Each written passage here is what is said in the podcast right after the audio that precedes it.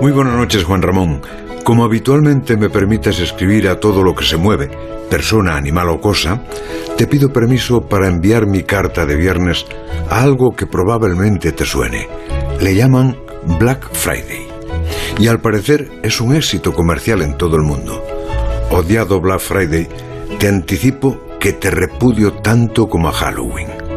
Quizás sea muy antiguo, que lo soy, pero me repatea que al Día de Difuntos le tengamos que llamar Halloween y este año escuché que parte de mis amigos se fueron al pueblo a llevar flores al cementerio el día de Halloween. Es de coña. Y me repatea que al Viernes Negro tengamos que llamarlo Black Friday, quizá porque quien empezó a hacerlo lo encontró más fino, más elegante o más culto. Como sigamos así, al Día del Pilar le acabaremos llamando Columbus Day y al San Froilán de Lugo San Octopus Day, por lo que allí honramos al pulpo. Y habrá que ir pensando un nombre inglés para las rebajas de enero, que eso de hablar de rebajas ya resulta muy vulgar. Tengo otro motivo para odiarte. Habíamos quedado en que el Viernes Negro es el viernes que viene, el 26 de noviembre, pero gran parte del comercio ya te celebra hoy y hoy hace sus descuentos y hace su publicidad que Internet está perdido de anuncios tuyos. Eres una especie invasora, porque comenzaste siendo un día y empiezas a ser y durar una semana y pronto veremos que eres todo un mes. Habrá que empezar a llamarte Noviembre Negro.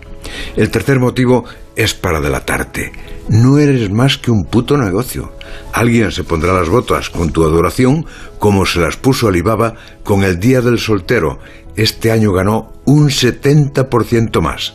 Parece que la gente ahorra para tener dinero en estas fechas como si el comercio no existiera el resto del año. Hasta existen previsiones científicas de cuánto nos gastaremos cada uno y vamos los periodistas y lo publicamos y obtenemos conclusiones para medir la evolución de la economía. ¿Cómo será la cosa que hay un viernes negro de antes de la pandemia y otro de 2021? Pues sabes lo que te digo, Black Friday de las narices, que no pienso gastar un euro porque seas tú. No eres quien para decirme cuándo debo renovar el móvil, y mucho menos los calzoncillos. La brújula